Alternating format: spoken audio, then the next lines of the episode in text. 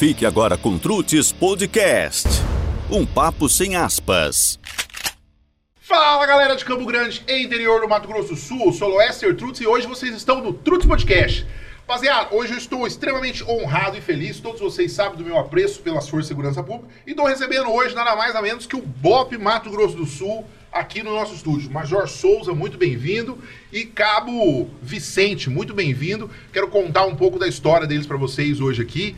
E, porra, eu, eu, eu, fico impressionado toda vez que eu vejo alguma matéria, alguma coisa do, do BOP, e eu acho que a maioria das pessoas tem uma, uma curiosidade, mas não sabe é, como é que funciona, ou, ou, ou é, da onde vem, qual que é o policial, se ele entra direto no BOP, ou se ele é um policial de carreira da Farda Azul. O BOP ficou muito famoso no, no Tropa de Elite, né? E aí acho que todo mundo teve uma curiosidade do BOP. Primeiro quero agradecer a presença de vocês aqui. E, e Major Souza, queria que você se apresentasse, falasse é, quanto tempo você está na polícia, quanto tempo da polícia você partiu pro BOP. E muito bem-vindo aí. Obrigado, primeiramente, pelo convite, Loeste. É, um grande amigo nosso do batalhão e da Polícia Militar, Força de Segurança Pública, agradece ter o senhor como amigo e um colaborador diretamente na, no nosso serviço. Bom, eu sou o Major Souza, atualmente sou comandante do Batalhão de Operações Policiais Especiais. Eu assumi o comando em maio do ano passado e a gente tem uma missão muito árdua, que é principalmente cuidar de uma parte da nossa fronteira e fazer a repressão imediata nos crimes que consideramos crises policiais. Ou seja, quando todas as outras esferas já foram utilizadas, o BOP é acionado. É a última rádio, é o, a última força-resposta que o comandante-geral da Polícia Militar que tem massa. que usar. Que massa isso, cara. E, porra, o Cabo Vicente aqui trouxe uma. uma... Que arma é essa aqui, Cabo? É um R10, é um R10. uma configuração de precisão, super size. Você, você hoje é, é, um dos atiradores da, do, do BOP Mato Grosso do Sul. Isso, nós so, somos em cinco atiradores lá. Temos somente uma arma dessa e quatro outros tipos de fuzil também. Cara, eu lembro, eu lembro que antes do, do, do começo do, do, meu mandato ainda, quando eu estava na transição ali entre, entre deputado eleito, mas eu não tinha tomado posse ainda, eu fui visitar pedi lá pro, pro antigo comandante, que era o Coronel Vilmar, que eu queria conhecer através de um, de um grande amigo no, no BOP, que hoje trabalha com a gente lá, o Cabo Alencar. E eu fiquei sabendo disso, cara. Na época não tinha nem essa ainda, né? É, é, chegou recentemente essa. Isso, foi a última a chegar esse, esse fuzil, é um fuzil excelente. Fuzil. Pô, fala, fala um pouco pra gente desse fuzil aí. Qual que é o calibre dele? Qual que é a distância? É um calibre 308, né? É, é difícil falar assim a, a, distância, porque vai muito das condições aí de terreno, de ambiente, de então, tempo. 300, 308 pro, pro leigo aí, ele é mais próximo ao 762? Ou mais próximo ao 556? É, equivalente ao 762. 762. Você, galera que, que serviu o exército e atirou de FAL, né? Seria o, o, mais próximo aí, cara. e... e Conversando com o Major, cara, ele me falou que ia trazer um convidado e ele acabou optando você por, por uma escala, por uma proximidade e também porque eu falei, olha, é, tem várias pessoas dentro do BOP tem muitos cursos, né? Eu sei que você é um dos caras que tem muitos cursos lá. Quais hoje os cursos que você tem lá, Vicente? Eu tenho, eu sou operações especiais, né, o Caveira, ações táticas especiais, que é o CAT, os dois principais cursos do BOP, e os, alguns cursos de especialização que normalmente são para quem já é caveira ou catiano que é atirador de precisão. Tenho dois cursos de atirador de precisão, tenho curso de patrulha ambiente rural, CEPAR, tenho curso de é, rastreamento. Que legal, São vários cara. cursos. Porra, a, a, a, Polícia Mato Grosso do Sul, quando eu falo lá, lá em Brasília, lá, eu acabei fazendo grandes amigos lá. É, muitos policiais se candidataram e, e, acabaram conseguindo ser eleitos, né? Então, na, na nossa bancada lá, o pessoal chama até de bancada da bala, tem, tem delegado da Polícia Civil, tem PM, tem delegado da Polícia Federal, tem agente de Polícia Civil. E eu fiquei muito amigo da Major Fabiana, que ela é a primeira mulher a comandar um batalhão. Ela era comandante do batalhão da Maré, da favela da Maré. Então era, era, era bem pesado. Daniel Silveira, que hoje, porra, tá até com, com prisão domiciliar lá, depois de peitar o STF lá. Também era, era de. como se fosse uma, uma, uma operações especiais urbanas que tem no, no, no, Rio de Janeiro lá. E quando eu falava que era do Mato Grosso do Sul, ele falava assim, cara, seu estado, o cara pra ser polícia, para ir pro confronto mesmo, porque todo mundo sabe que a gente tem um problema de, de, de contingente. Você vê, pô, a gente tem seis atirador e tem uma arma dessa e as outras não são a arma, a arma adequada.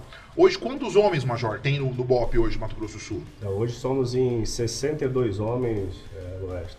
É, mas é uma característica de tropa de operações especiais, né, que poucos fazem muito. Então já é uma ideologia nossa, inclusive nos nossos cursos operacionais entram muitos e formam poucos, né? Já é para fazer realmente esse filtro. E lá no nosso dia a dia a gente até brinca que um homem nosso equivale por 10, né? É tipo Esparta, quando, Esparta né? É, quando 300... o homem quer fazer a coisa, ele faz, né? Então a nossa máxima é essa. Ó, vocês me falaram, aí vai a pergunta para os dois. Os, os dois falaram muito dos cursos é, convivendo com o pessoal, eu acabei sabendo que tem a diferença dos, de, de, vários cursos de especialização, uhum. mas também tem o CAT uhum. e tem o Caveira. Certo. Queria que vocês explicassem pra gente o que, que, são esses cursos, quais as diferenças de um, qual que é a taxa de sucesso do cara que ingressa. Porque, como eu disse, a, a maioria das pessoas tem pelo, pelo Tropa lá, que é um filme dos anos 2000, certo. baseado na realidade do, da Polícia do Rio de Janeiro dos anos 90, uhum. mas até hoje diz que o cara que tem essa insígnia ali do do Caveira é um cara que tem um, um, uma extrema resistência, especialização, tem um domínio psicológico muito bom da, da, das, da, das próprias funções. Mas queria que vocês falassem um pouco pra gente aí desses cursos aí. Oeste, o CAT, que é o curso de ações táticas especiais, ele é um curso que deixa o nosso policial militar habilitado a operar no BOP. Ou seja, ele vai compor equipe operacional e vai lidar com crise. O curso de operações especiais também. A diferença: várias disciplinas no curso de operações especiais não é ministrada no CAT. Primeiro, por questão de tempo, né? o, CAT é um curso bem mais curto, em que a gente quer preparar logo o policial para operar, tá? E no COESP a gente ainda tem a parte de planejamento operacional. Então, desde... COESP, COESP é o quê? É o COESP, é o curso de operações especiais. Que é o, a, a gente é chama de caveira. É, que, ah, tá. isso, tá. que a gente chama de caveira. Então, dentro do curso de operações especiais, eu posso é, dar uma missão. Então, o, o cabo Stefagni aqui, se eu der uma missão para ele, eu sei que ele vai cumprir, ele vai planejar, ele vai preparar a logística, ele vai fazer aquilo dar certo e vai retornar com um pronto da missão. Então entra tudo. Entendeu? É, é uhum. muito mais complexo. Muito mais completo é muito Caveira. Mais complexo. E, e, imagino eu também que o índice de sucesso dos ingressos seja menor, então. É um curso mais difícil. É um curso muito mais difícil. O tempo de duração também. Quanto tempo dura um curso desse, é, O nosso aqui foi, foram cinco meses, o nosso último coeste. No seu cabo, entraram quantos e saíram quantos? Você lembra? Seletiva tinham mais de 140. É, no, no início do curso entraram 54 e formaram 12. Caraca, de 140 formaram 12. Menos de 10% ali. Pô, isso aí, isso aí me lembra, eu tive em Taiwan, cara. É, Taiwan, eles têm assim uma. É, é, é a, a, logística de Taiwan, eles são uma ilha, né? E uhum. eles são uma ilha que fugiram do, do, do, comunismo chinês, assim. É muito legal. Eles têm o dia de comemoração da libertação do comunismo. Eles encheram o, coisa de, de cinema mesmo, assim, sabe? Dava muito legal a gente ter um diretor de cinema aqui contar. As pessoas não sabem, cara. É, quando, quando teve a Revolução Cultural, os, os comunistas é, nos anos 50 invadiram a China e para matar todo mundo, eles encheram o navio de todos os tesouros que eles puderam pegar, pegaram os tesouros da Cidade Proibida e fugiram para uma ilha que chamava Ilha de Formosa e fundaram Taiwan. Cara, eu assisti a força de resposta tática que os caras têm lá é, é um meio que é, é, urbano, mas também envolvido com militar. É, é as pessoas não sabem que não, não, tem PM fora do Brasil, né? É, As únicas polícias militares do mundo é, é, a PM. Lá fora, ou é exército, é aquele plano de carreira que a gente vê no, no, nos filmes, o Se Complete Polícia. E aí o, o, cara ele pode entrar é, militarizado, mas ele sai a detetive, ah. sai a investigador. No Brasil ainda é diferente isso. E aí eu vi eles treinando, cara. E também tive a oportunidade de ver em Israel, graças a estar na Comissão de, de Relações Exteriores e Defesa, eu vi em Israel. E aí depois eu vi no Rio de Janeiro e vi algumas coisas aqui, cara. A gente, em operações especiais, a gente não deve nada a, a lugar nenhum no mundo, cara. Talvez em, em estrutura. Você pô, pega lá, cada batalhão lá tem um helicóptero. Vamos dizer assim, aqui a gente tem um helicóptero para a polícia militar num, num, todo, assim, né? A gente é... vê uma semelhança, às vezes, nos cursos de operações especiais, porque historicamente, até mundialmente, às vezes a gente vê isso, porque são todos baseados na doutrina comandos, que vem de, desde a Segunda Guerra Mundial, onde a Inglaterra implementou esse, essa doutrina comandos e, e foi espalhada pelo mundo, pelos rangers. Que legal, por... cara, eu não sabia disso. Inclusive chegou no Brasil pelo Exército, né? O curso do Exército chama comandos. E a gente usa essa doutrina nas polícias militares. Que bacana, cara. Eu tenho lá o Vitor Hugo hoje. Vi, quem vê o Vitor Hugo hoje é, é, ele, é, ele é político, né? Terno e gravata, baixinho, fala assim, tranquilão, cara. E aí teve uma sessão no Congresso em homenagem às Forças Especiais do, do, do Brasil proponente era o Vitor Hugo, me chamou até para discursar, porque tinha a presença do, do, do, do, presidente Bolsonaro, fez questão de, de ir, causou aquele alvoroço todo, que ele atra, atravessa tudo a pé e foi lá cumprimentar os comandos, cara. E aí eu comecei a dar uma lida sobre o histórico do, dos comandos que estavam presentes na sessão. Vi lá o meu líder Vitor Hugo lá, comandou altos treinamentos lá, e, e, e, é legal isso, né, cara? E aí eu acho que isso vai muito ao major do que a gente estava falando do controle psicológico, né? As pessoas acham que o, o cara, é, o Catiano, ou o Caveira, ou Forças Especiais, ele é aquele cara agressivo, o, o grutão. E na verdade, eu converso com vocês, converso com, com os amigos de, de, de, de fora, assim, são pessoas extremamente centradas, assim, trocam ideia normal, tem um, um, um, um quê intelectual até assim de, de saber o que está falando, tem noção de direito, tem noção de, de, de, tudo, mas acima de tudo tem um controle psicológico. Esse controle psicológico eu acho que hoje é, é fundamental para qualquer policial, mas principalmente o cara das operações especiais, né? Principalmente, Lester, é, as nossas atividades de combate e as missões que nos são dadas são, são as piores possíveis. Né? Então a gente tem que ter o controle emocional. Então a gente aproveita. Quando dá para relaxar, a gente relaxa. Mas quando a gente tem que ser agressivo, a gente é. Então é essa a resposta que a gente tem que dar. É, o senhor falou aí do que a gente não deve nada para ninguém, né? E realmente, o nosso homem, nosso policial militar, ele é de excelência. A gente vê aí Brasil afora, tanto por conta da Força Nacional, como até agora com a Operação Horas do Programa Vigia do Ministério da Justiça. A gente tem conversado com bastante, bastante policiais de fora do Mato Grosso do Sul e a gente só recebe elogios. Inclusive até os números né, já, já falam por si só. E agora a gente vai fazer o, o nosso curso de ações táticas especiais, começa no mês que vem. E foi até uma surpresa pra gente. Tem dois policiais paraguaios que querem vir fazer o curso. E um policial equatoriano. Isso quer dizer o quê que, que a gente interpreta? Que o nosso serviço está sendo visto. Está sendo, né? O pessoal está tá elogiando o nosso serviço e quer vir aqui buscar conhecimento. A, pro, a própria Força Nacional, nas próximas duas semanas, a gente vai receber oito policiais da Força Nacional para participar da Operação Horus aqui na fronteira. E no mês de, do dia 26 de abril ao dia 16 de junho, nós vamos receber oito policiais do BOP do, do Distrito Federal e oito do COI, né, que é o Grupo de Operações Especiais da Polícia Militar do Amazonas. Aqui também eles vão trabalhar com a gente em forma de estágio para trocar essa experiência. Então a gente também vai aprender com eles, é claro, porque uhum. a gente também utiliza isso aí para sugar tudo de conhecimento que vai nos servir né, na realidade deles, mas a gente também vai passar um pouco do nosso conhecimento para eles aqui, principalmente em situação de fronteira. O, o, o Cabo, você já chegou aí para a fronteira já ou não? Todo mundo lá já foi? Como é que é sua sua relação quando você quando com assim família, todo mundo tá acostumado já com, porra, meu meu, meu meu filho, meu marido. Você é casado hoje ou não? Hum. Tipo, meu, meu marido tá indo pra fronteira.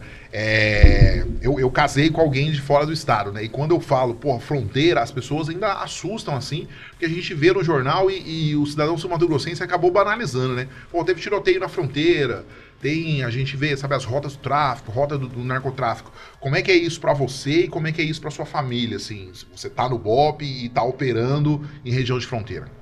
Na verdade é bem comum a gente ir para fronteira, quase todo serviço a gente acaba indo para a fronteira.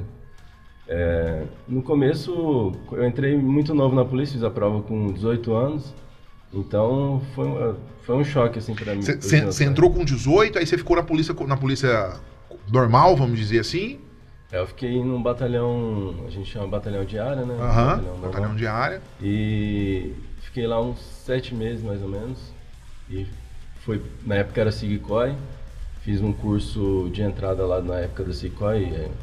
é, A gente tem dois lá que é o patrulhamento tático motorizado ou moto patrulhamento tático motorizado. Fiz um desses e entrei na época na Sigcoy.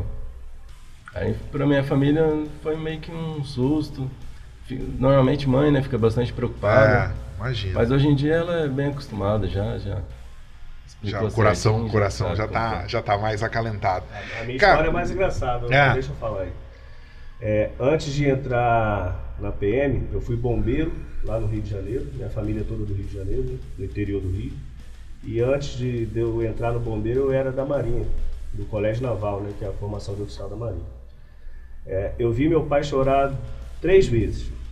A primeira foi quando eu saí da Marinha, a segunda foi quando meu avô faleceu, o pai dele, e a terceira quando eu passei no concurso da PM e avisei para ele. Então, a realidade do Rio é, é um pouco diferente da É. nossa, né? O conflito urbano lá é muito. O risco ali para o policial realmente é maior, mas aqui também a gente tem algumas atividades que, que realmente são complicadas aqui para nossa integridade física. E que se a gente não der resposta a contento.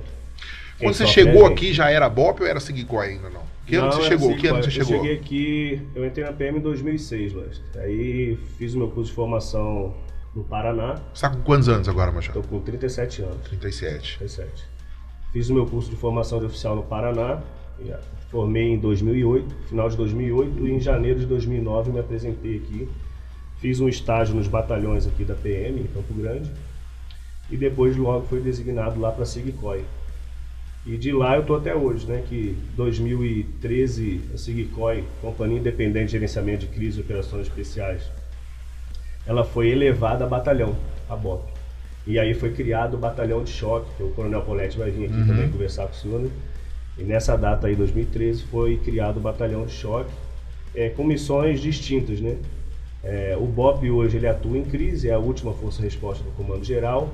É, nós ajudamos também na questão da fronteira, né, com efetivo e equipes, numa forma diferenciada. A gente não faz o patrulhamento ordinário, a gente atua sempre diferente, voltado à atividade de operações especiais, que é o ganho de inteligência e o combate pontual em algumas situações. Tá? Então, não, o BOP hoje, ostensivamente, não é a missão principal, que é o papel da Polícia Militar como um todo. Né? Apesar do BOP ser um batalhão da Polícia Militar, que tem que fazer a atividade de policiamento ostensivo, né? mas o BOP é a última força resposta. Então a gente vai atuar no ganho de inteligência, também para subsidiar a tomada de decisão do Comando Geral e também pontualmente quando precisa. É, eu vi, eu vi, por exemplo, é, em situações de novo cangaço, é, nos estados afora, geralmente única, a única força que tem poder de resposta para esse tipo de crime são os batalhões de operações especiais do- do- do- do- do- dos estados. O, o, o Cabo, você falou assim, porra, eu, eu, eu fiquei sete meses na polícia, no patrulhamento diário e fiz um curso da, da. Cara, o que que leva o cara? Porque o cara que faz o curso da PM e, e passa, ele já é um aficionado pelo, pela, pela polícia, ele tem vontade de, de entrar na polícia. Hoje a gente vê isso até mais comum, né, Major? Hoje tem uma gurizada que, que valoriza mais, que Sim. quer entrar. A gente, porra, eu sou político aí, não fizeram uma chamada do- do- dos remanescentes agora aprovados do curso. Toda semana o pessoal tá lá nas redes sociais, ó, tem que convocar, tem, rapaz, já cobrei secretário, já cobrei governador, mas não tem teto, parece. A, a desculpa dos caras, desculpa assim, modo, modo grosso, né? É que não tem teto, então não pode assumir. é, mas isso aí é é uma questão política eu agiria diferente. Mas o que, que leva um cara que você tinha. Você passou com 18. Você ficou sete meses, então, quer dizer, com 19, você já estava se, se alistando para um, pra um serviço mais perigoso do que o de origem, correto?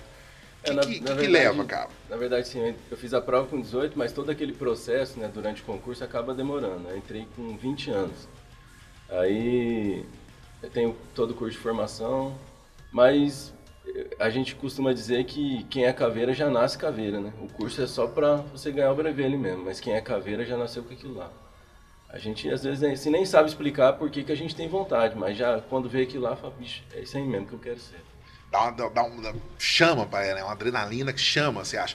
E, e, e, esse negócio, cara, sincerão pra vocês, essa questão do, do, da vontade de servir, da vontade de proteger, existe mesmo ou você acha que todo mundo que entra pra polícia entra em busca de adrenalina ou de, de estabilidade? Na verdade, West, é, quando você entra no concurso aí, a maioria é assim, por conta da carreira, da estabilidade, né? financeiramente também, mas cada um tem o seu ideal. Né? Então, eu, por exemplo, eu optei por estar onde está hoje é porque eu quero fazer o bem. Né? Eu quero passar a minha vida e deixar um legado. Eu quero que meu filho lá, quando tiver a minha idade, tenha orgulho do pai dele. Eu quero fazer o bem para a sociedade, para a população. Mato Grosso hoje do Sul é um lugar bom para morar. E é graças a quem? Ao nosso trabalho também, dos políticos, do, dos bombeiros e do, dos agentes de saúde. Então é cada um contribuindo um pouco, deixando seu legado para a gente viver melhor.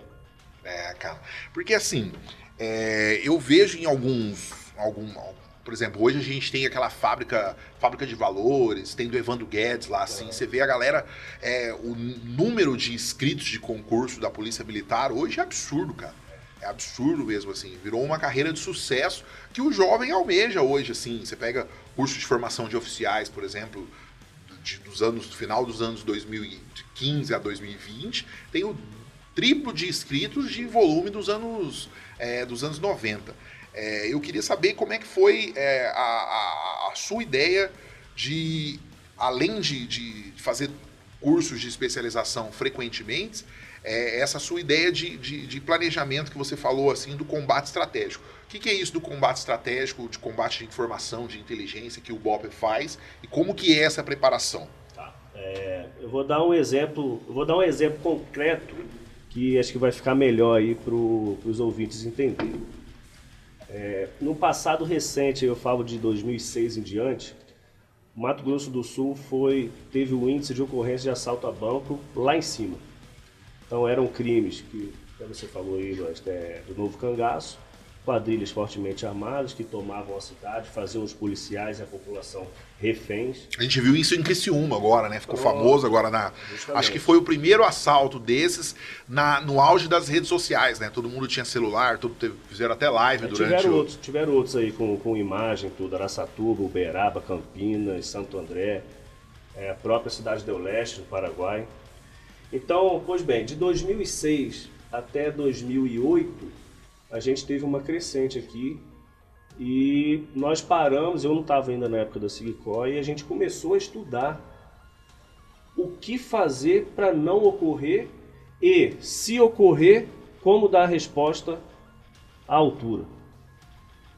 E daí a gente começou um trabalho bem sério em 2012 que é o nosso risco. A gente tem um curso aqui que a gente ministra para todas as unidades policiais do Estado, tanto Polícia Civil como Polícia Militar, Exército, GAECO, Receita Federal.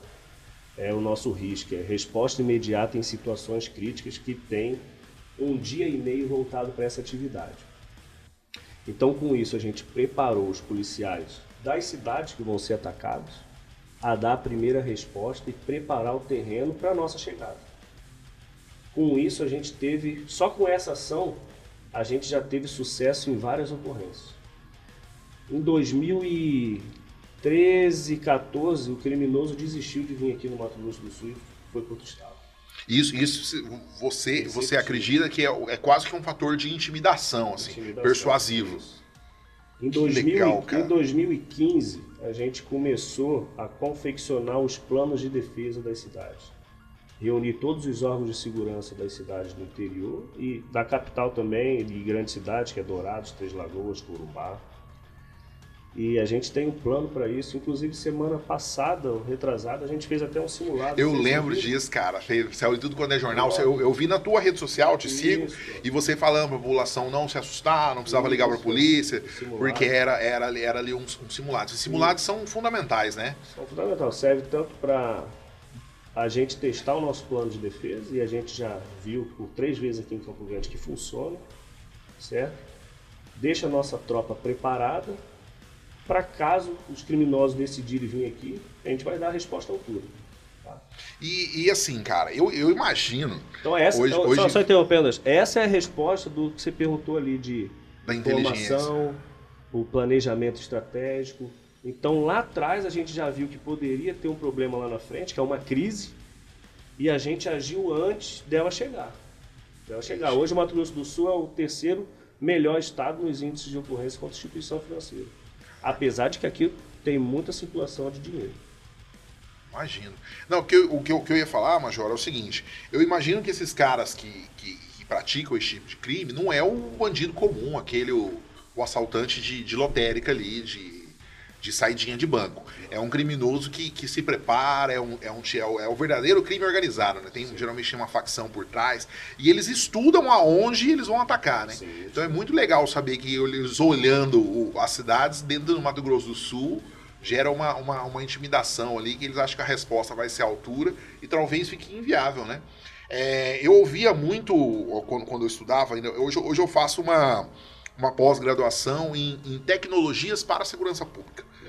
Então, sei lá, se um dia alguma coisa, é, uma, uma, secretaria ou até um, um cargo executivo, eu quero saber porque é a área que mais me, me, me, me interessa. Assim, eu acho que tudo gira em torno do cidadão se sentir seguro. Sabe, se o cara. Eu vou, eu vou dar um exemplo pra você. A gente tem aqui em Campo Grande, a 15 de novembro ali, que ela, há 10 anos atrás, era uma região extremamente desvalorizada porque o índice de crime ali era muito alto.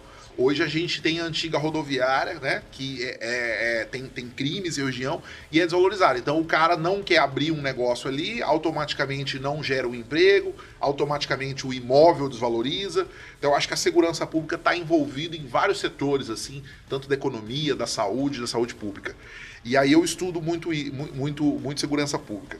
E o que eu vejo muito isso, cara, é que às vezes a gente tem um, um conflito entre o material humano que a gente tem, a estrutura que a gente tem e os políticos, né?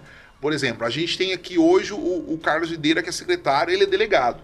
Cara, você tem dele- secretário de segurança em alguns estados, o cara não é policial, cara. O cara não, não, não, não, não entende de como é que foi. Então eu, eu acho que essa, essa vivência é igual agora, porra, não sei, fugindo da nossa área aqui, mas como é, é um bate-papo, quando tem um secretário de saúde que não é médico e aí você tem uma crise igual essa do Covid aí, o cara que nunca frequentou um PS, como é que o cara vai saber, cara? Sabe? Eu, eu, eu acho muito bacana a polícia do Mato Grosso do Sul. É, porra, quando o Marcos Paulo assumiu o comando geral, fiquei numa alegria por acompanhar o, o histórico da polícia do Mato Grosso do Sul. A gente tem você ali no BOP, tem o Polete no, no, no choque, tem o, o Wagner na, na- na- na- no, no DOF, né? E na PRE, quem que tá na PRE? Vilmar, Coronel Vilmar. Vilmar, que já É foi, já foi BOP, né? Hoje, hoje todos esses comandantes é, de, de, de batalhões estratégicos são catianos ou são caveira, ou São impressão minha? caveiras. Todos eles são caveiras. São caveiras, cara. Isso é coisa do Marcos Paulo, é coisa do, do, do- do colegiado de vocês, ou, ou você acha que é um acaso isso? Na verdade, Loeste, é... o caveira ele não, não rejeita a missão. Não escolhe missão, é o tal do missão dada, missão cumprida, É, não? Então foi paga a missão para esses oficiais aí que são caveiras e, e eles vão. Caraca, cara. Ô, ô, Cabo, eu imagino, cara, que a sua função atirador requer um, um certo tipo de treinamento, de prática, fora o curso. Você falou que você tem dois cursos de, de atirador. Os dois cursos foram feitos aqui no Mato Grosso ou não? Não, um foi no Rio Grande do Sul e outro no Mato Grosso. E aí, geralmente, você é o instrutor é o instrutor que já é, tem, tem um, um nível maior de, de experiências ou não, alguma coisa assim? É, o instrutor normalmente ele, ele já, já é cursado, né? Hoje em dia para você dar um curso, a gente é, são só instrutores que já são cursados na área, que já têm uma certa experiência. Como, como- desculpa, como é que eu meço, cara, a experiência do instrutor de tiro, cara? Paraquedista é por número de saltos. Então, o cara que tem mil saltos, ele é um instrutor melhor que o cara que tem 200 saltos. Como que é o, o- o cara...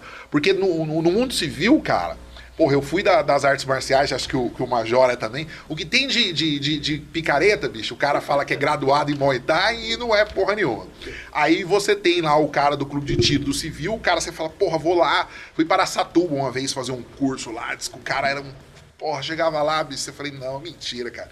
Como, como, eu imagino que dentro da polícia tem um, um, um controle, mas como que você como, como pessoa, você fala assim, puta, o que, que eu tiro daquele instrutor ali, o que, que eu não tiro? Como que é o aproveitamento dentro de um curso? Conta pra nós como é que é um curso de, de, de, de, de atirador, cara. Assim, com um fuzil ajustado, igual você disse, com um fuzil ajustado você atirou bem lá, você... É, a gente, a gente tava falando dos bastidores aqui ainda. Eu, eu num, numa demonstração, eu dei um tiro com esse, com um modelo desse. É um R10, né? Eu dei um tiro a 97, 97 metros e acertei na, na, na cruzetinha, que é. Como é que chama aquela área aqui assim, ó? Que, é, a, T fatal, né? É, é, é isso, T fatal. Tem uma área dentro do. para quem nunca viu, né? É, o alvo normal para a gente atirar de pistola, de, de ele, ele, tem a, o, a, silhueta normal, mas o tiro de sniper ele tem um T dentro do rosto, assim, ali diz que não. Como é que é? Não, não, não tem capacidade de mobilidade, né? Se o cara tiver para tirar de volta do refém, é, alguma coisa busca, assim. busca acertar a região do bulbo cerebral, né? Que é para não, não ter mais nenhum impulso elétrico que gere alguma reação. Então, se o cara tiver com um refém ali, por exemplo, com o dedo no gatilho, se acertou naquele Tzinho aqui, ele não. É, normalmente não vai ter mais impulso elétrico para ele realizar mais nenhuma ação. Mais uma ação. E como que é o curso, cara, de vocês? Te interrompi, desculpa. Então, é, como você disse aí, o atirar com um fuzil zerado, numa precisão boa, é, com um fuzil de precisão é bem fácil, na verdade. Só que o que o que o, o fácil para você, é. É. Falar, é fácil para ele, né? Fácil para você, Vitor. Assim, por, por uma por pessoas que são leigas, né? Você fala assim, não, o cara nunca tirou lá, pegou o fuzil e conseguiu acertar numa folha de papel. É. Mas a nossa, o nosso padrão de, de precisão é bem pequeno. A 100 metros a gente busca em acertar uma moeda de um real, por exemplo. Então, o atirador de precisão ele não pode... É, ele tem um padrão ali que ele não pode perder. Além disso, fora essa precisão, é, são vários conhecimentos que a gente busca, hein? desde a montagem do fuzil, da balística, do, do armamento em si. Então, o atirador de precisão ele precisa conhecer tudo isso, ele precisa conhecer um pouco de física para saber todas as influências que geram ali na, na, na, munição, no deslocamento, na parábola que a munição vai, vai realizar no, no ar livre. Então, é um conhecimento muito amplo aí que que o atirador de precisão deve ter. E, e, e a gente, você tinha perguntado para como que eu falo, não, esse atirador ele é bom. É, é nessas situações adversas, né? Que atirar tranquilo, parado, deitado, é, é muito fácil, mas às vezes a gente mede em, em, distâncias variadas, com vento forte, com alvos múltiplos, então às vezes o atirador tem que calcular o, a distância do alvo e calcular o vento e realizar o disparo ali conforme são nessas situações, em situações adversas. Caraca. O, o esse, essa formação agora de. Do, do, do, CAT que vai ter, ela é, ela é, é, o Globo ou também tem pro, pro atirador, tem pro explosivista? É, na verdade, assim, ó, o policial militar dos batalhões da PM, dos batalhões ordinários, eles podem se inscrever no curso. Eles formando, eles vão poder operar numa equipe do BOP, operar nas crises mas ainda ele não está 100% completo para o nosso mundo de operações especiais, lógico. Então, dentro da nossa atividade, tem várias especialidades que a gente vai ter que detectar isso durante a formação desse aluno. Qual área ele se ele foi melhor, melhor vocacionado para depois ele exercer essa atividade. Então, por exemplo, o Alencar, que inclusive é amigo do senhor, Durante o curso a gente percebeu que ele gostava da parte de equipamento, de explosivo. Depois do curso ele foi para essa atividade, estudou e se especializou nessa área.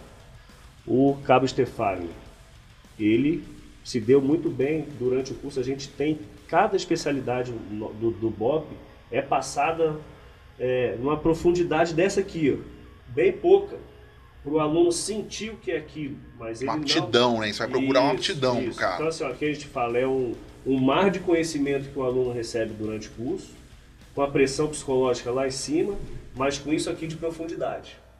Então ele ganha muita informação num tempo muito curto. Ele terminou, ele vai ser, ele é habilitado a compor uma equipe do BOP, mas ele ainda não é especialista em algumas situações de crise. Então a gente tem o, o snipe ou o caçador, né? A gente ainda tem o especialista em patrulha rural, o navegador da equipe, que sabe tudo o equipamento de bússola, GPS, carta e etc., que é o homem que não vai perder a nossa patrulha. A gente tem o rastreador policial, a gente tem o atirador do grupo tático, o escudeiro. Então são, é uma infinidade de especialidades que esse policial já formado vai ter que fazer um curso ainda de especialização. Tá? Então é isso que a gente é, prega e, e, é assim que é o nosso dia a dia. Caraca, cara. Quanto, quanto tempo dura um curso desse de, de, de formação para ele poder operar dentro? E depois, quanto tempo, por exemplo, durou o teu curso de atirador, cara? O curso de atirador são dois meses, né? O curso, o CAT, 45 dias e um COESP, a média aí são 4, 5 meses. Caraca, é 4, 5 meses pro cara fazer um caveira, bicho. Não é fácil não. Não, você tá louco, cara. E, e, números de disparos, cara, é, é, se dispara muito ou, ou você é, é, mais. Eu fiz, eu fiz curso de, de para civil, né? De operador de fuzil. E, e, eu peguei dois instrutores bem diferentes. Eu, eu fiz um com o Major Bruno, de Goiás, dono Sim. daquela página do 1911, é ele e a esposa dele. Você não dá tanto tiro no, no curso dele mas você opera bastante dentro do negócio. O Bené Barbosa tá dando um agora de defesa residencial, sabe, de, de, de para civil também, para saber como que é você reconhecer o perímetro, repelir ameaça dentro da sua residência, sabe? E isso é um curso que você dispara um pouco mais. O, o curso que você fez, o, o, o cabo, é, você dispara um pouco mais, tem outro, porque, como você disse, tem outras coisas que você estuda além de, de do, do disparo em si. Como que é a frequência de disparo num curso desse? É, são a média de 800 disparos num curso de atirador de precisão. Né? Fora isso, no, normalmente todos são catianos ou caveira, no CAT e no COESP são vários disparos também, principalmente no COESP. Em 4, 5 meses aí vai dar muito disparo. É. Porra, eu lembro, o, o Major... É Ainda é... tem a manutenção, né? Então assim, ó, o, o Stefano ele é atirador. Só que a rotina dele também é atirar. Ele tem que fazer a manutenção do treinamento dele, porque surgiu uma ocorrência agora, inclusive agora pode acontecer uma ocorrência, ele tem que estar pronto. Entendi. Então, então o cara que é atirador, ele tem que fazer o treinamento, vamos dizer, o convencional que todo mundo faz e ainda tem que ser responsável pela manutenção e pelo treino de tiro. É isso aí. É igual o Romário depois do treino, ficava lá batendo Ficava lá batendo bola, né? É, Rogério Senna depois do jogo disse que ia bater é falta isso, também. O, o, nosso especialista lá, ele faz o que todo mundo faz e ainda tem o dever de casa dele. Ainda tem o dever de casa dele. Caraca, cara. O, o, é, é foda porque, igual eu, aquele, aquele jargão do, do Capitão Nascimento lá, também atirando com o meu fuzil é mole, né? A gente tem na, na, nas forças de segurança pública, cara, um déficit de, de, de armamento de qualidade, né? E, porra, o que eu tentei, a gente tentou mexer com isso, tornar mais fácil a importação, tornar mais fácil trazer. É, agora a gente conseguiu melhorar as pistolas, vamos, vai chegar uma, uma, umas beretas aí. Mas, porra, eu, eu, eu não entendo, às vezes, é, é, essa burocracia, cara, de, da polícia poder comprar arma. Porra, às vezes a gente tentando resolver coisa com, com, o secretário lá, às vezes é mais rápido e menos burocrático ele pegar uma ata de outro estado e tentar adaptar para o nosso para tentar fazer uma compra para um, um, um armamento especializado, por exemplo, sabe? E aí, às vezes, mesmo assim, trava tudo, demora um ano, um ano e pouco, é fora burocracia no, no, no Brasil, né, cara? Eu fico. Aí o pessoal fica bravo comigo, fala, bicho, mas eu sou só um só, entendeu? Eu tô fazendo o, mais do que eu, a maioria conseguiu, mas mesmo assim é, é complicado. Hoje, hoje, assim, em valor de, de a gente, você falou que a gente tem seis armas dessa hoje no Mato Grosso do Sul. As outras, as outras cinco foram. Como é que é, é, qual que é a diferença principal dessa que você trouxe aqui hoje? As outras são fuzis, é, são fuzis de repetição. Esse aqui é um fuzil semiautomático. É uma arma importada, né? As outras que a gente tem são nacionais. E a qualidade é, de uma arma dessa daqui é, é bem superior. Ela tem é, gatilho importada, todas as peças dela são. A precisão, você acha que, por exemplo, para atirar em questão de distância, uma dessa daqui é, é, é bem melhor? É, inclusive, até para quebrar uma arma, às vezes com uma baixa qualidade, o material feito com baixa qualidade acaba quebrando. Principalmente no fuzil de precisão aí, Coronha. Mas, na, na verdade, assim, ó, a gente tem esse, o R10, né, que ele é semiautomático, então o tempo de disparo, de, entre um disparo e outro ele é bem menor né, do que o, os outros fuzis que a gente tem, é, é nacional, porém ele é ferrolhado. Ferrolhado aquele... Isso, então você deu um disparo, você tem que, que realizar a manobra ali para carregar outra munição. Então, Esse aqui a... eu tô vendo o carregador dele aqui, cara, da licença aqui, ele tem quantas... Quantos que cabe aqui dentro aqui? É, ele vem com dois tipos de carregador. Esse daí são 20 munições e o outro carregador é com 10. Mas numa, numa, numa missão mesmo, a, o, o, tiro de, de, de, sniper é como, cara? É, ele é mais, mais cadente, às vezes não chega nem a atirar, mais numa, numa proteção da, da, da tropa. Porque do Mato Grosso, graças a Deus, a gente não tem aquela situação de refém, né, que a gente vê assim, né? O atirador, ele é pra... Na verdade, a gente fala que o atirador ele tem três bases, né? Que é observar, proteger e o último passo que é neutralizar. Então, a gente tem... A, o atirador, ele atua em vários tipos de ocorrência.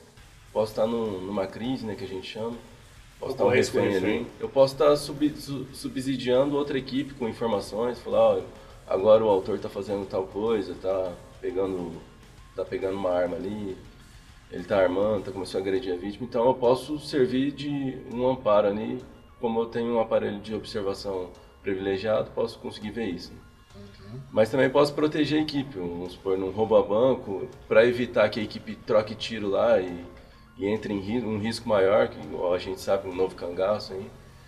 O atirador ele vai minimizar esses, esse desgaste aí com que pode causar danos para a equipe. Entendi.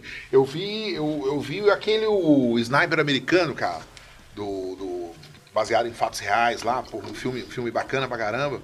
E o que eu vi assim é que a equipe se sentia mais segura de fazer o trabalho dela, sabendo que o Chris Kylo, que é o, o, o cara, tava lá em cima.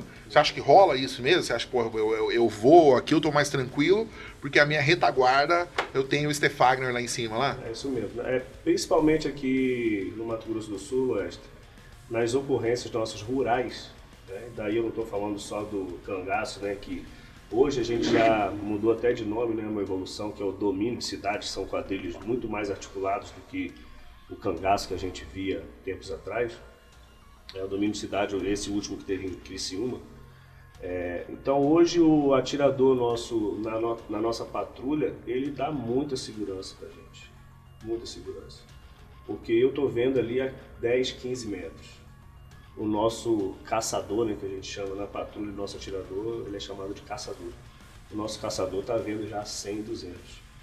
Então eles são os nossos atiradores são os olhos da patrulha. Aí, moral, hein? E, e você falou desse, desse do, do novo cangaço, que agora está trocando a nomenclatura para domínio de cidades.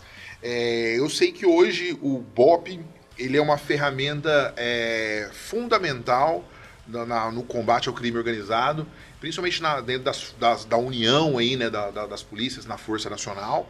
E a gente está tendo aí a Operação Horus agora, né? Sim, que, que, eu queria que você falasse, vocês falassem um pouco da gente, como é que é o dia a dia na Horus, o que, que é a Horus, para quem nunca ouviu falar. Tá bom. É, a Horus é um, uma operação do programa Vigia do Ministério da Justiça. Tá?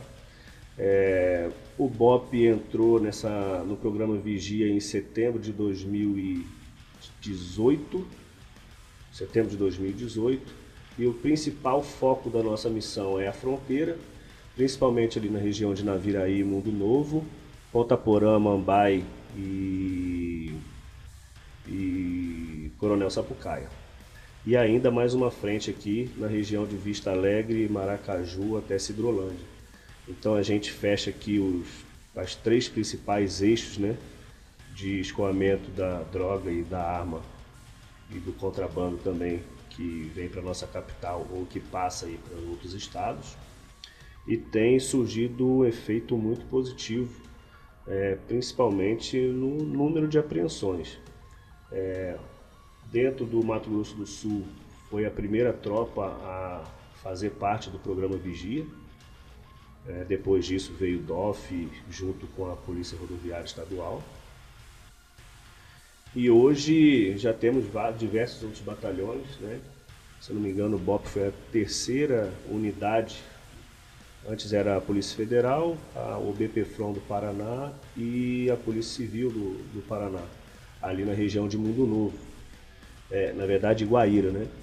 E o BOP entrou na missão, então acho que foi a quarta unidade policial a, a fazer parte. E hoje são mais de 48 unidades no Brasil inteiro, vários estados, se não me engano, 12 ou 13 estados. Vai do Amazonas ao Rio Grande do Sul, estado que não nem é de fronteira, já está no programa Vigia, Goiás. É, eu, eu, eu, confesso que quando eu conheci o ministro, o ministro André, cara, é, eu entrei num embate muito, muito, muito grande com o ex-ministro, né, com, com o Moro, porque a gente investe muito com orçamento, né? E, e, a primeira comissão que eu, que eu fui trabalhar lá foi a comissão de defesa. E eu escutei uma frase do, do ministro Azevedo, cara, que era assim: ó, defesa, segurança pública, o oxigênio é o recurso. Sem recurso para você pagar uma diária digna para o policial, para você ter um equipamento de ponta, para você ter um fardamento de ponta, um veículo de ponta, você pode ter um material humano que for, mas ele não consegue produzir o número de resultados. E, putz, Paraná recebia 16 vezes mais recurso para a mesma região. Então, por exemplo, ali assim, na, na, na, na região, divisão do, do, Rio Paraná, por exemplo. Ali, assim, a, região, o né? lado de lá do Paraná recebia 16 vezes mais recurso do que o nosso lado. E eu falei assim, porra, bicho, o policial lá não tem dois bigulinhos, entendeu? Porra, tem que ter o mesmo contingente, tem que ter recurso para o nosso policial e começar a brigar por conta disso aí. E o, o, André, ele não era, o ministro André não era um cara tão técnico nessa área, assim, sabe? E ele acabou ouvindo os especialistas, que é o que a gente fala, por exemplo, que devia ter tido no, no, no Covid lá no começo. Uhum. Ter um conselho federal do, dos secretários, dos presidentes de hospital universitário, dos caras administradores de hospital, para darem sugestões, uhum. sabe? Eu, eu, você viu uma mudança é, de, de, de para você chegou chegou tendo lá na ponta da lança onde vocês estão alguma mudança de um ano e meio para cá dentro do, do, dos ministérios ou você acha que estão continuando operando do mesmo, do mesmo jeito? Não, é, ó, operacionalmente já teve muita mudança, né? O investimento está vindo. Então, o, pensamento, o fato de ter mais equipes também, o né? O pensamento tem que ser esse mesmo. Então, por exemplo, é, os crimes que mais aflitam aí os centros urbanos, o produto passa por aqui, passa pelas nossas fronteiras. Então, nada mais justo do que investir na fronteira, porque esse problema aqui não é só nosso, é o problema do Brasil é inteiro. Do Brasil. É o problema do Brasil inteiro. Então, é, é uma acertativa o, o Ministério da Justiça investir aqui na nossa fronteira. Então isso a gente já percebeu. A gente já percebeu que o cigarro contrabandeado lá que vem do Paraguai, lá nos centros urbanos, já aumentou muito. Diminuiu a quantidade, subiu o preço. É, diminuiu a quantidade e, e também a logística criminosa, né? Hoje, para o contrabandista passar um, um, uma carreta de cigarro para chegar em, em, em, São Paulo, por exemplo, ele gasta três, quatro vezes mais em logística. Então isso diminui. Então o nosso trabalho está sendo feito. Um outro dado aqui, ó, que é bem simples. É, a, antes de setembro de 2018, se passava ali pela ponte do, pelo Rio Paraná, Paraguai, atravessando ali o Rio Paraná, indo para o interior do Paraná ou pegando o canal do Rio Paraná pelo lado do Mato Grosso Sul. É, 115 embarcações passavam ali por noite com cigarro, arma e droga por noite. Caraca. Hoje, depois da missão Horus ali que a gente é, ocupou o Rio, a Polícia Federal, ali a Polícia Federal de, de Guaíra, né? E com a nossa ajuda do BOP, o Exército também está na missão agora também, ali na nossa base da Chalana. Hoje passam quatro, cinco embarcações a cada três, quatro dias. Ou seja, diminuiu muito. O nosso serviço está. O investimento está dando resultado. Esse é fato. E quanto mais, quanto mais investimento, mais, mais o Brasil agradece. Você né? falou um negócio aí, e às vezes eu, eu falo muito lá fora, falo na internet, cara. A gente tem duas situações que, que. As peculiaridades do Brasil, né? O Brasil é um país tão peculiar, inclusive no, no, no seu crime, né? É, o cigarro, algum tipo de contrabando e aqui no, no, no, no, Mato Grosso do Sul, no, Rio de Janeiro em São Paulo, o jogo do bicho. Eles são tidos para grande parte da população como crimes de menor potencial ofensivo. Então, um cidadão que vai lá comprar um, um cigarro paraguaio lá na, na, no camelô, na esquina da casa dele, da dona Gertrudes, que está vendendo ali 5, 6 pacotes de cigarro, ele não imagina que para aquele cigarro chegou ali, existe todo um, um, um que eu vou dizer, uma escala de, de, de, de, vários crimes que foram acarretados ali, de muito maior potencial ofensivo. E consequências horríveis. É. Eu, eu queria que você falasse um, um pouco disso, assim. O cara que ele acha que, pô, não, é, é só o meu cigarro ali, não tá fazendo mal para ninguém. É, ele acha que o principal dano à sociedade é só a sonegação. Não, isso aqui é porque não pagou imposto. Certo. Como, como, que, como que você vê essa cadeia do contrabando do cigarro, de outros crimes, como o, o contrabando de, de, eletrônicos, teve a pilataria lá atrás uhum. e, e, até o jogo do bicho aqui do Mato Grosso. Como que você vê isso de, de potencial ofensivo para a sociedade? Tá. Primeiramente, eu tenho que falar para o consumidor, né? Que utilize desse artifício para não comprar né, um produto brasileiro ou com imposto devido. É, o contrabando e o descaminho, a estrutura logística que esses criminosos é, utilizam, eles favorecem diretamente ao tráfico de drogas e armas. Diretamente. Isso aí é, é nítido. Tá? Então, vou dar um exemplo aqui. Ó. O, o criminoso, né, ele é criminoso, é um olheiro que fica lá na entrada da cidade só para ver se tem viatura ou não e ele informa nas redes sociais ali nos grupos, em grupos de WhatsApp ou outros, serve tanto para o criminoso que está levando cigarro, mas o, os traficantes também estão nesses grupos. Então, o cigarro que é vendido lá na ponta, só um exemplo, né? eu falei do cigarro aqui, o cigarro que é vendido lá na ponta, ele ajuda, ajuda todos os outros crimes. Daí o que eu tenho que falar também sobre essa modalidade. É, tem o, o, toda a estrutura policial ela é muito procurada por criminosos para conseguir passar a carga dele. Então isso é uma realidade, eu tenho que falar. A gente vê nos noticiários e o nosso comandante geral está combatendo muito é, firme essa situação, tanto é, com a nossa corregedoria, com o GAECO. Então esses crimes eles movem ali a corrupção, né?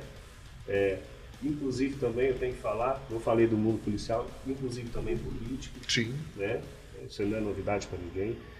Então, para o usuário lá na ponta. Eu acho que tem mais tá, corrupto na política do que na polícia, ele, viu? Ele está ele tá alimentando tudo isso. Tá? Ele está alimentando tudo isso. É. Porque assim, cara, eu, eu vejo muito isso de, de vários setores. Né? A gente tem é, o contrabando de eletrônicos também. Às vezes o cara ele imagina, fala assim, não, porra, eu tô comprando um celular aqui, é, sem origem, alguma coisa. O cara não tem noção do, do, do, dano que ele está causando. Não estou nem falando de sonegação de imposto, não. Eu estou falando mesmo da, da organização criminosa, do financiamento de organização criminosa, que muitas vezes o lucro daquele cigarro vai ser investido em drogas, vai ser investido em armas. Isso. O mesmo caminhão que passa, passa cigarro, passa droga, passa arma, entendeu? E aí abastece o Grande Centros, cara. É, eu, eu, eu, eu acredito muito o seguinte, cara. É, a gente, a, a corrupção, ela parte de, de, de pequenas coisas, sabe? O, o, pessoal reclama, ah, tem um policial lá que, que você fala, a gente falando de fronteira ali, eu ia muito para Ponta Porã com os meus irmãos para uh, bater perna. Meu irmão tem uma filha que faz medicina lá, então a gente ia muito final de semana, vamos sexta-feira à tarde, vamos buscar a feira. E aí a gente ia buscar a feira e aí dormia lá, almoçava no outro dia, trazia uma amiga dela para passar o, o, final de semana aqui em, Campo Grande, depois voltava para lá. E aí, cara, é natural da, da, da, das pessoas é, querer levar alguma vantagem, alguma coisa. A gente tinha uma, tinha uma, uma, uma estrada ali na, na, na, na, dupla, na fronteira ali, que do lado de cá é asfaltado, é Brasil, do lado de cá era Paralelepípedo, é Paraguai. E, cara, era, na, era certeza, se você passasse depois das seis ou muito cedo na, na, na, onde era de policial paraguaio, eles iam dar um jeito de, de tomar cinquentão, tomar cem onde você inventando qualquer coisa. E a gente fica indignadíssimo com isso. Só que aí, ao mesmo tempo, quando o cara tá com, em alguma irregularidade, ele quer oferecer alguma vantagem pro policial, entendeu? Então, assim, é, a, a pessoa que reclama do policial que tá pedindo uma propina, mas ao mesmo tempo ele tenta corromper quando aquilo leva dar uma vantagem para ele, é daí, que, é daí que vai, cara. Entendeu? Eu tô numa profissão hoje que é a, a política, aonde é natural você pedir qualquer coisa para, por exemplo, um, um, prefeito do interior, para um vereador, ele perguntar qual que é a sua parte, entendeu? Fala assim, não, meu irmão, a minha parte é você falar que foi eu que levei, entendeu? Bota na sua rede social aqui, tira uma foto comigo, que foi eu que levei lá. Porra, a gente foi. É... Como, como eu te falei, a burocracia é tanta que impede a gente de participar de licitação toda hora como a gente queria, né? Geralmente, as, a, pra, por exemplo, agora a gente comprou as viaturas para vocês lá, estamos tá, comprando a bereta agora, então a gente pega a ata que já está pronta de outro estado, então a gente não tem nem contato com, com quem está vendendo. Mas eu, eu, ouço de colegas que estão no segundo, terceiro mandato, antes o cara que vendia para o teu estado, ele ia procurar o parlamentar, sabe? Não, não chegou a ter na minha essa, mas porra, como é que ele vai procurar o parlamentar se não é o parlamentar que compra, cara? Porque o parlamentar chegava para o secretário de segurança e falava assim: ó, oh, o seguinte, você quer uma emenda para comprar pistola? Se você não comprar de tal marca, eu não te mando a emenda. Por quê? A indústria já vai me dar um, um cascai por fora lá, entendeu? Então, cara, esse negócio da, da, da, da corrupção, o cara vai lá na, na na, na, internet para falar ah, a polícia é corrupta, o, o, policial é corrupto, o político é corrupto, mas a, a sociedade brasileira ela está enraizada na sua mais essência, cara, o levar vantagem. E é foda você mudar isso, cara, com, é, com consciência. Que, na verdade, você tem que mudar o pensamento, né? É, culturalmente, a gente tem que mudar. A gente percebe muito isso, Oeste, na fronteira. A fronteira, o, um, homem, por exemplo, levar um, um contrabando, lá naquela região, lá, é, o cara está trabalhando. A população acha que ele não está cometendo nada de ilícito já é um pensamento diferente até da maioria da maior parte da população aqui na capital. Então a cultura de fronteira é diferente. Mas no modo geral a cultura do brasileiro tem que mudar. O nosso tem mudar. pensamento tem que mudar. Só, assim, mudar. só assim a gente vai melhorar. É, a gente pega aí, por exemplo, principalmente na, na vereança, cara, a gente tem um monte de, de, político que sai das suas representações lá, líder comunitário, alguma coisa assim, para tentar um cargo eletivo. Quando o cara tem. Você pega, por exemplo, aquela operação Coffee Break que teve aqui na Prefeitura de Campo Grande, você pega todos os novos vereadores, vamos dizer assim, todos estão sobre investigação da, da, da, da Coffee Break lá, sobre ter recebendo mesada de algum político, de algum empresário, de alguma coisa assim, sobre licitação foda, né, cara, isso, né? Difícil. E, e, e eu, eu fico triste porque, por exemplo, eu parti de uma. De uma eu tava, tava trabalhando tranquilo, sossegado, era empresário de negócio, via a oportunidade de, de, de, fazer alguma coisa diferente, de ajudar. Só que, cara, é complicado. Eu, eu mesmo tô passando aí, você convive porra, com seus amigos pessoais aí. Eu, te, eu, eu tô tendo totalmente o sistema usado contra mim de uma forma que eu não posso exercer minha função, sabe? A gente, a gente sabe que dependendo do que você ou qualquer comandado seu, ou até o, o, o comandante geral quiser fazer, ele tem que trabalhar ali de, um, de uma forma mais eficaz, mas ao mesmo tempo ele não pode. Eu, eu meu sonho era ser secretário de segurança e sair passando rodo em traficante na fronteira. Bicho. Mas a gente sabe que se o cara fizer isso, o policial lá vai sofrer processo, o comandante da operação vai sofrer, sofrer processo, o comandante geral vai sofrer processo, cara. Então é, é, é, complicado. Hoje vocês têm alguém que vocês conhecem, assim, que está sofrendo algum tipo de represária, já sofreu algum tipo de, de de, de ação? Ou hoje você acha que as coisas melhoraram muito em relação a 10 anos atrás, por exemplo? Ah, aqui na nossa estrutura de polícia militar, Loeste, o que eu tenho falar para falar, principalmente agora na, que eu assumi o batalhão, né? Que eu tenho mais contato com o, o Comando Geral da Polícia Militar e até na Secretaria, é portas abertas. Cara. Que o, bacana, cara. Graças a Deus, o doutor Carlinhos lá me recebe de portas abertas, o nosso comandante geral também e várias decisões ali são tomadas, tanto estratégicas como táticas, é, quando, é, quando são emergenciais até por telefone. Então, isso ajuda muito e dá um Não, mas isso, isso dá um aí dentro, dentro da na- corporação. Isso, isso, isso eu sou testemunha. Por isso que eu te falei no começo da nossa conversa, da, da minha proximidade com o Carlinhos e da minha alegria quando o Marcos Paulo, o Coronel Marcos Paulo assumiu. Mas e fora, cara? E fora? Porque, pô, a gente tem é, audiência de custódia, a gente tem agora, porra, juiz de garantia. O pessoal até fez uma brincadeira agora com o Moro, que o Moro vai ser processado porque prendeu o Lula. Aí a galera fez, postou assim, falou assim, porra, Tá agora pele, né? o Moro vai sentir o que é ser policial no Brasil. Ele prendeu o cara, a justiça soltou e agora o processado vai ser ele.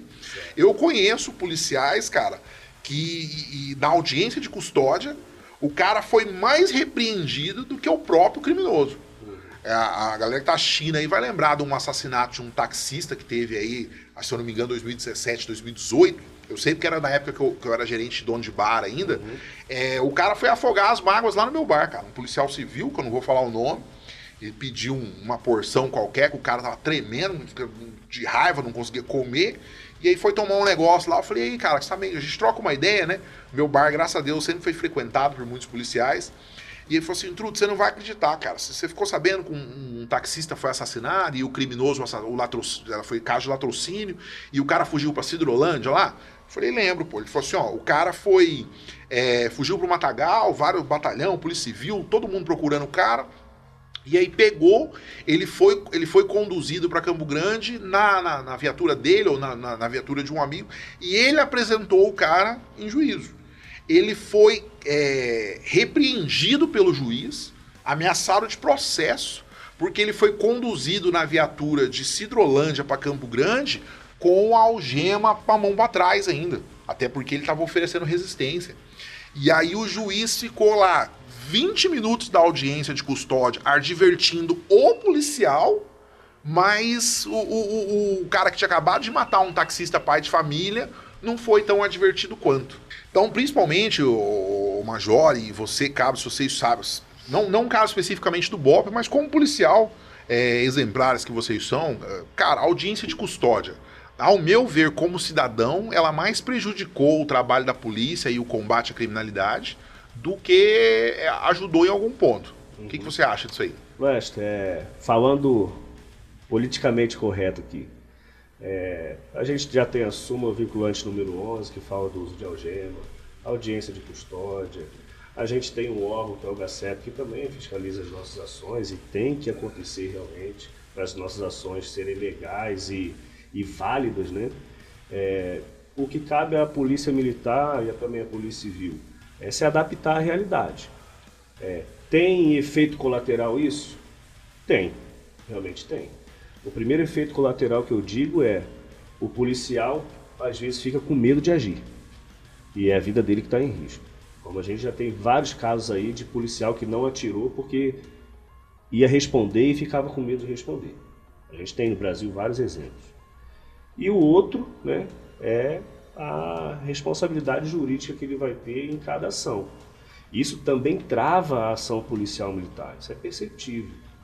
Certo? Tem policial hoje aí no, no, na nossa polícia que ele prefere estar no administrativo do que estar na rua, com medo de responder bronca. Cara, eu soube de, de policial que foi é, processado criminalmente, cara, e aí o advogado, se ele não é filiado a um clube, se ele não é filiado a uma associação de, de cabos e sargentos ou de, de, de, de oficiais, ele tem que pagar o advogado da, da- do próprio bolso, cara. É. Eu vou dar, eu vou dar meu exemplo aqui, ó. Eu pago advogado desde 2010 mensal para me defender com todos os processos que eu possa ter. Então, E do, paga do seu bolso, né? do meu bolso, meu Cara, bolso. Isso é um mandar um abraço aí pro Paulo, meu advogado. Dá um desconto pra ele, Paulo. Porra. Então, assim, ó, é, realmente, é, trava um pouco a atividade policial. É, o principal problema que eu vejo é o policial não agir quando tem que agir com medo. Mas esse medo ele pode ser suprido com instrução e treinamento.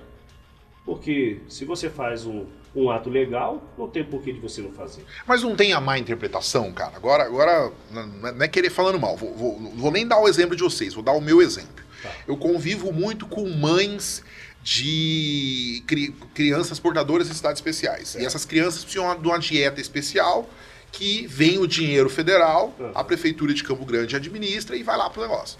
E aí as mães me mandando mensagem: Trutz, ó, você postou que o dinheiro chegou, não tem comida pro meu filho, meu filho tá morrendo de fome. O diretor daqui, Cid Nogueira, foi lá, fez um documentário com as crianças, meu filho não come papel, as mulheres têm liminar judicial. Pô, o que, que você aprendeu como, como polícia, bicho? Ordem judicial não se descumpre. Não, não se discute. Se cumpre. As mulheres com ordem judicial pros moleques pegar alimentação, ia no 100, não, não posso entregar por causa disso, por causa daquilo. E aí eu fui lá, usando o meu poder constitucional de fiscalização, fui lá no 100, o pessoal fala que eu dei carteirada. Não é que eu dei carteirada, eu mostrei o distintivo para me identificar. Falei assim, ó, tenho o poder constitucional de fiscalização.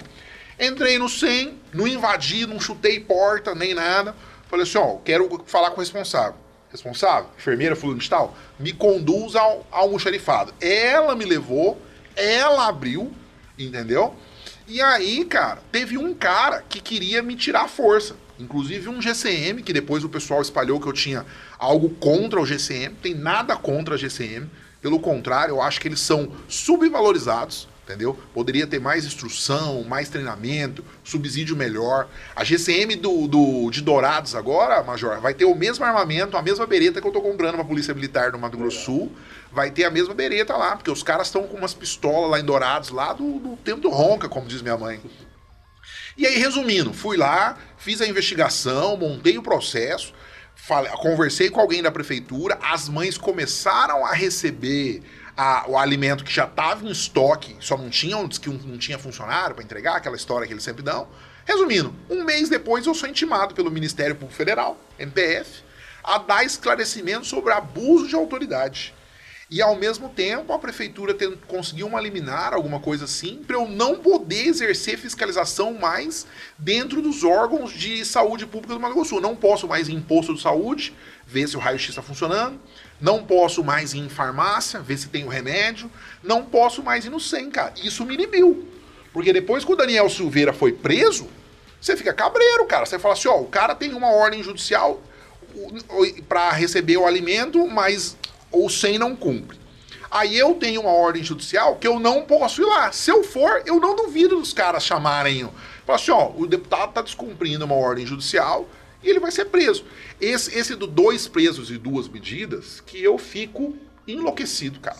Entendeu? Se um, um civil agride um, um policial é, injustamente, seja, seja sem arma de fogo, vamos supor, durante uma, uma abordagem, falar do cara do patrulhamento diário, ele vira a mão na, na- na- no rosto de um policial, seja um tapa, seja um, um- um soco lá, e o policial revida, a, a- a- revida a- proporcionalmente, entendeu? Mesmo assim, o policial pode ser puni- punido por causa de uma filmagem, de alguma coisa assim, entendeu? Então, esse, dois pesos e duas medidas que a sociedade, principalmente o judiciário, tem contra quem tá tentando fazer alguma coisa diferente, que é o que, que me deixa entristecido às vezes, cara.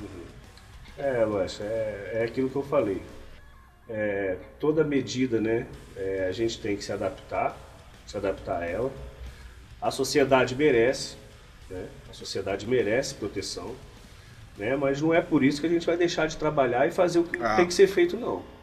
Tá? E é como eu disse, é, toda, toda vez que a gente equipa para sair do quartel em missão, é para resolver. Então, primeiro, a gente está preocupado em salvar vidas. Segundo, aplicar a lei. Terceiro, restabelecer a normalidade. Então, primeiro eu vou salvar uma vida. Depois eu vou pensar na lei. Tá? Então, por exemplo, eu posso atirar para salvar uma vida. Mas se eu não posso matar pela lei, né? A lei não permite isso. Então, depois eu vou pensar na lei. Ou seja, eu vou fazer o que tem que fazer corretamente, dentro da legalidade, lógico. Vou fazer o que eu tenho que fazer e depois pensar ali nas minhas consequências, apresentação de ocorrência para delegado de plantão, processo, Ministério Público, etc. Ah, mas eu ainda não deixo, não acho de ser injusto, né, cara? Igual o, o- o- o cabo, por exemplo. Você não tem lá um, um- um salário de vereador, vamos supor. Porra, não tem. Quem dera fosse, né? Um salário de cabo fosse um salário de vereador. Aí ele, dentro do exercício da função, estudou direito, sabe? Exercício regular de direito, legítima defesa, exercício regular da função. Você dentro, pô, você deu um disparo. Quer dizer, você estava a serviço do Estado. representando o Estado. Essa farda que vocês, senhores, vestem é o Estado. E aí o Estado te larga, não o Estado do Mato Grosso, viu, gente? O, o, o direito, o Estado, ele te larga para você pagar o advogado por conta, cara. E aí você tem que. Você, você é casado hoje, por exemplo? Sim. Você tem, tem filho? Tem. Porra, aí você, em vez de lá pagar, sei lá, dois, três mil reais e investir na educação no teu filho, você vai pagar advogado. Essa é a injustiça que eu tô falando. É, com certeza existe uma inversão de valores, né? Mas o que o Major disse é que a gente não. Não, A vocês é não querem policial. saber disso. Eu, eu gente é entendi que policial, vocês, agir. vocês não querem saber disso para poder trabalhar. Isso aí eu até admiro e, como cidadão, sou, sou grato a, a vocês e todo policial. Eu acho que esse é um dos fatores que, que me fez. Eu sou. na, na minha família, eu tive poucos policiais ali, sabe? E, e- mas a- essa admiração que eu sei que vocês vão fazer o que é necessário quando é necessário. Independente de arcar com as consequências ou não. E justamente por esse motivo que a gente tem tantos policiais respondendo ao processo da justiça, cara. Coisa que poderia, a gente está tentando mudar com alguns colegas, por exemplo, criar uma, uma espécie de defensoria pública do, do- exclusiva para policiais militares, sabe? A gente tem que ter ali também, vocês já estão fazendo a parte de vocês. Cabe à sociedade civil agora fazer a dela. É proteger vocês para vocês realmente cumprir aquele lema de proteger e servir sem sofrer penalidade por isso. Pelo contrário, pô. Eu gostava, no, no, no- no- gosto daquele secretário de segurança, daquele governador que promove os caras por arte e bravura. Porra, matou o vagabundo? Toma aqui, medalha e aumento. Um dia, se Deus permitir eu ser, gover- ser governador, bicho, daqui uns 15 anos, 10 anos por aí, seria isso, cara. Matou o vagabundo, tá aqui, ó, medalha e aumento. Entendeu? Foda-se. Começa a cortar os comissionados aí que sobra dinheiro pra isso, cara. Mas esse aí sou eu, entendeu? Eu sei que os senhores fazem o que for necessário. Cara, eu queria fazer uma pergunta agora, é, ma- mais, mais puxada para o conhecimento de vocês, que vocês têm da vivência de polícia. É, fazer uma pergunta hipotética para vocês. O cara, quando ele vai cometer um crime de assassinato, de pistolagem, alguma coisa assim, você acha que ele vai com o carro dele ou ele vai com um carro roubado? Ele vai com um carro que tem uma placa oficial que ele pode ir lá no SIGO, que chama, né? Localizar o dono do carro, ou você acha que ele tem. A chance dele meter uma placa fria ali é muito grande? Ah, Todo crime é, que tem tempo hábil de planejamento, a pessoa que vai cometer vai tentar deixar o menos rastro possível para ser identificado. Isso aí eu não tenho dúvida. Então, porque assim, ó, aí partindo pro meu agora. A, o MBF fala que. A, a- a- eu dei a descrição do carro que atirou em mim, uma L200 azul, com o final 8 a placa. E eles falaram assim: ó, a gente puxou no site do Detran, não existe uma L200 no Mato Grosso do Sul que seja escura e tenha o final 8. Então, hipótese exclusiva, excluída. Ou seja, eles não consideraram a hipótese do criminoso adulterar um 3 virar um 8, um 1 virar um 7, ou até uma placa mesmo, que se o cara arranca de outro carro e bota ali, placa clonada. Então você acha que é perfeitamente plausível a pessoa fraudar uma placa quando ela vai, vai tentar cometer um assassinato? Bem comum. Bem comum, né?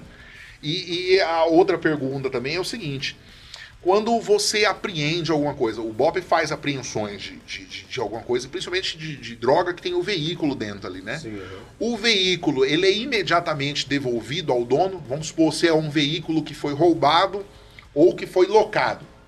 E o traficante encheu de, de, de droga ou de arma, passou, o DOP apreendeu. O que, que é feito com aquele veículo? Na verdade, essa competência não é da Polícia Militar, né? Não é da polícia. É, é do, da Polícia Federal ou da Aham. Polícia Civil que a gente vai apresentar a ocorrência. É, mas os veículos com droga, é, eles ficam, eles ficam Retidos lá, né? retidos, apreendidos até se terminar o processo, até, Até- do- até o julgado. Até lá. o transitado julgado. Até o Então, transitado e assim, o, dele, o, o, o, o que eu quero dizer pra você é o seguinte: a força que apreendeu o veículo ali, ela não pode simplesmente falar assim: ó, esse veículo não interessa mais pro crime. Eu lembro que eu fui pedir, eu- quando eu visitei o Marcos Paulo, ele era comandante do, do DOF ainda, em Dourados, ele tava com um pátio lotado de caminhão, de carro. Eu falei assim, puta, um caminhão desse era massa a gente doar para um, um centro de produtor rural. Essas carretas aqui, eu já vou com- quero comprar um tomógrafo, botar gente, levar pro, pro interior pra gente fazer tomografia. E não pode, né? Você só pode usar aquele veículo depois do trânsito estar julgado. Depois do perdimento né, judicial. Perdimento Isso, judicial. perdimento Esse é o termo. Isso, depois do perdimento. Então, se Ó, teve deixa- perdimento dentro do processo, pode ser feita a, a doação. O que, o que acontece antes disso aí, é, Loeste, é o, o juiz ele pode emprestar, né, como fiel depositário. Fiel depositário. Ele pode emprestar. Mas sempre pode. com ordem judicial, né? Sempre ordem judicial. É, deixa- deixa eu contar uma- uma que- particularidade. Que amar. Por quê?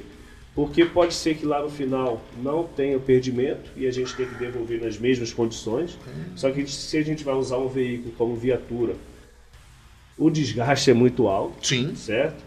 E outra coisa, se não tem a doação, só o fiel depositário, a gente não consegue catalogar ele pelo Estado, ou seja, colocar aquele veículo como patrimônio, ter, obter manutenção e tudo. manutenção, combustível, etc. É, Então, esse, esse viável. ponto que você puxou é interessante, mas eu, eu fiz essa pergunta por uma outra coisa também, assim. É, no caso do meu, do meu atentado, é, o que motivou a, a busca e apreensão dentro da, da, da minha residência foi diz que eu tinha armas ilegais lá dentro, armas de numeração raspada e coisa e tal, e foram lá, encontraram armas, minhas da minha esposa e de dois colegas que estavam viajando e guardaram dentro do cofre, mas todas legalizadas, tudo certinho, e foram devolvidas depois essas armas. Mas o que motivou a, a- ao, ao MPF e um delegado específico da PF falar que eu fraudei o próprio atentado foi que o meu GPS do meu carro, que era locado de uma locadora, ele deu uma diferença de 240 metros, aonde eu levei os tiros para dentro da BR. Então ele falou assim, ó, não foi aqui, foi lá, e por isso o nome da operação, Tracker. E aí eu conversando com especialistas de GPS, inclusive um cara até da, da, da, da Uber, que, que da Uber na- nacional, ele falou assim, ó, a gente, o GPS nosso funciona assim, ó. Você já pediu um Uber aqui e ele dá lá na esquina? Eu falei, já.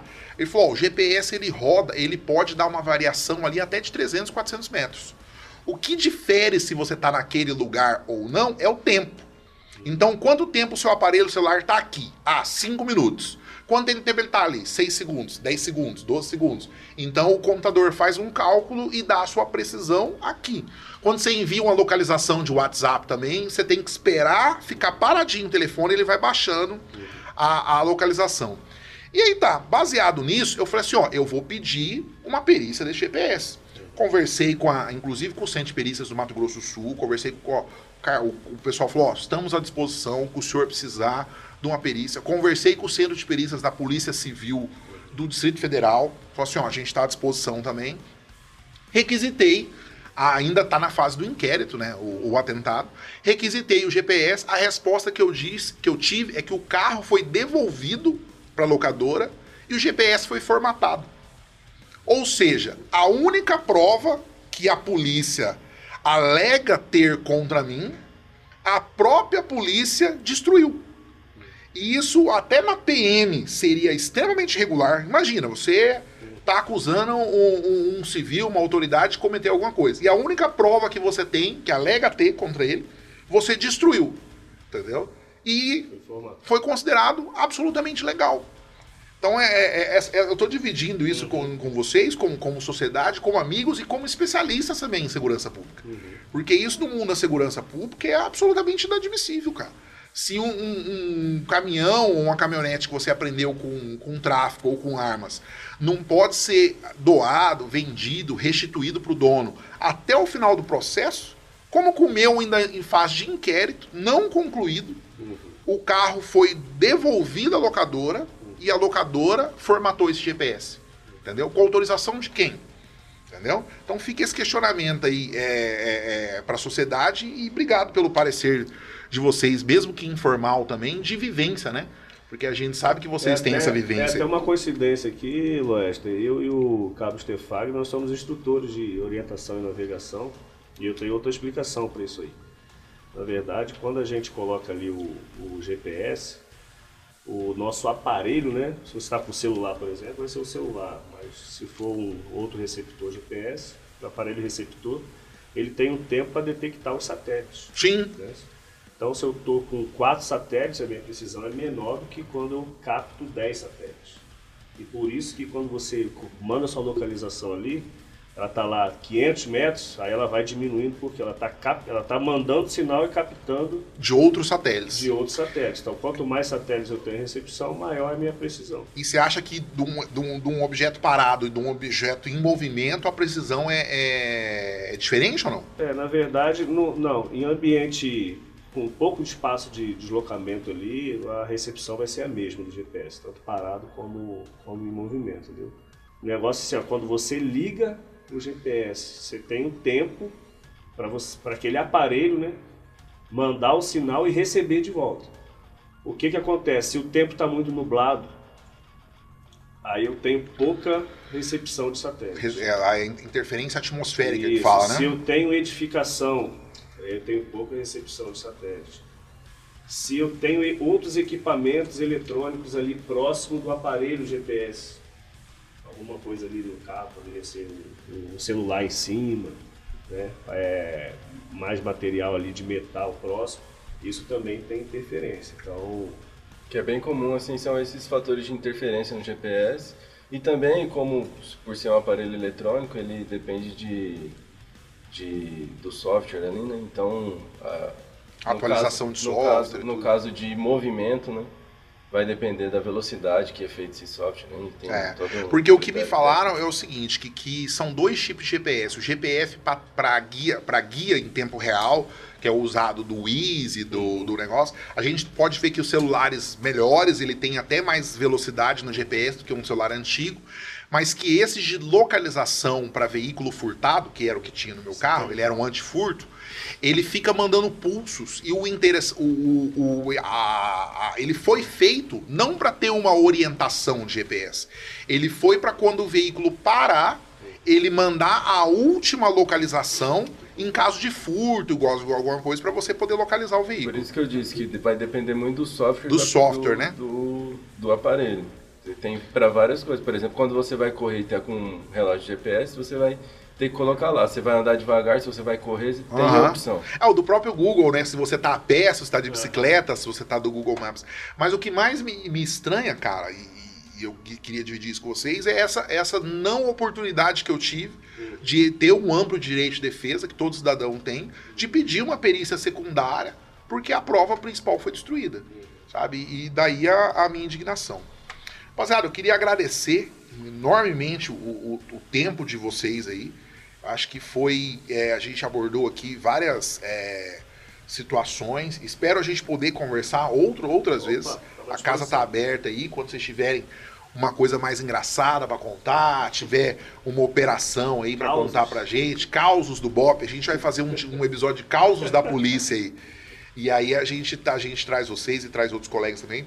Mas eu queria primeiro é, agradecer vocês, não pela participação hoje, mas como cidadão, agradecer por ter dois homens de bem igual a vocês dentro da polícia do Mato Grosso do Sul, que é o meu estado, e, e, agradecer como cidadão.